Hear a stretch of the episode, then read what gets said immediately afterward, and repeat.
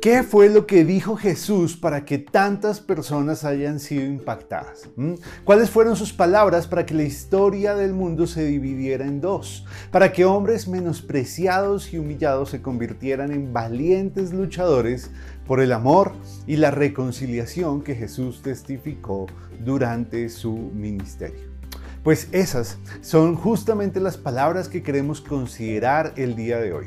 Y es a lo que les invitamos a quedarse acá en este video de Un Momento con Dios, para conocer cuál es la razón fundamental por la que el mundo y muchas personas a lo largo de la historia han visto sus vidas transformadas por el poder de la palabra de Dios. Acompáñanos.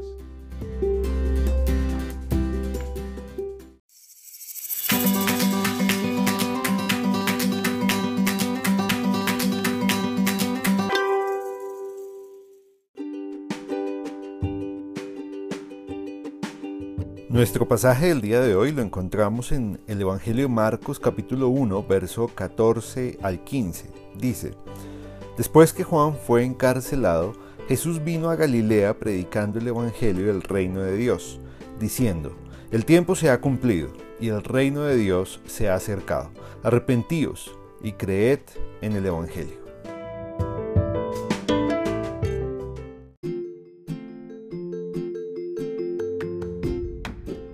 El mensaje que Jesús comunicó, que ha impactado a tantos a lo largo de la historia, lo encontramos en el Evangelio de Marcos capítulo 1.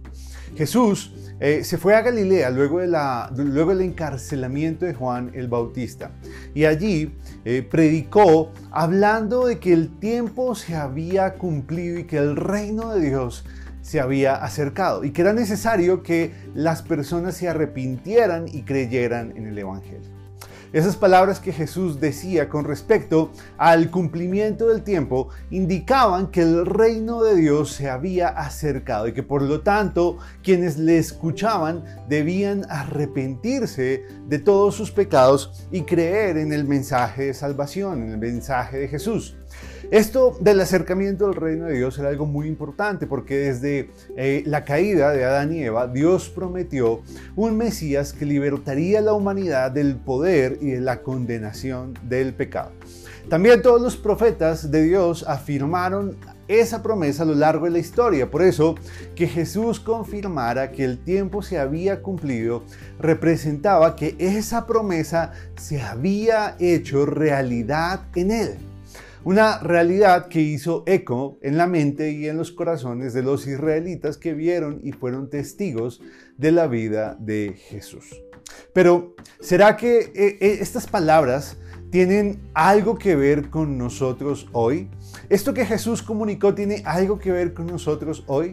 Sí, tienen todo que ver, porque así como los que escucharon a Jesús fueron instados a responder con fe ante su mensaje, nosotros también lo somos. Por eso necesitamos atender su llamado al arrepentimiento y a creer sus enseñanzas. Pero, ¿qué es el arrepentimiento? Pues el arrepentimiento es un proceso del corazón que implica cambiar el centro de nuestra adoración, llevándonos a un cambio de comportamiento, a un giro de 180 grados en la forma como estamos viviendo. Es el proceso interno que resulta del Espíritu mediante el cual si robábamos, ya no robamos más. Si mentíamos o sosteníamos relaciones extramatrimoniales o nos emborrachábamos o hablábamos mal de personas, ah, pues ya no lo hacemos. Y en cambio vivimos de una manera diferente, motivados por un deseo profundo de agradar a Dios. Eso es el arrepentimiento. Así, la pregunta para nosotros con respecto, con respecto a estas palabras es qué tan sensibles somos a nuestros pecados o qué tan conscientes somos de lo ofensivo que resulta el pecado para Dios. Pues la verdad es que si lo somos, hallaremos necesario arrepentirnos de Él, confesarlo, llamarlo como Dios lo llama y en el poder del Espíritu ejercer un cambio en nuestra vida que vaya en dirección hacia la santidad que Dios espera de nosotros.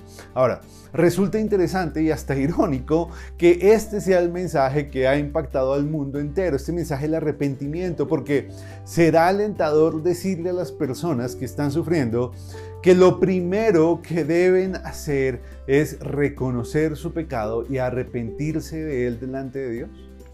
Pues no lo parece. La verdad no lo parece. De hecho, cuando vemos sufrir a alguien, pues nuestro primer impulso es ofrecerle a esas personas, a esa persona, palabras de esperanza.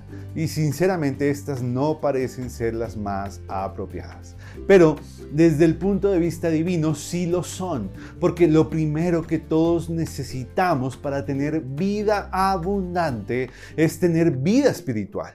De ahí que necesitamos ese llamado al arrepentimiento, para que a partir del perdón de Dios podamos gozar de la vida eterna y abundante que Él quiere darnos, que solo Él puede darnos. Así que, hermanos, consideremos el arrepentimiento como un estilo de vida.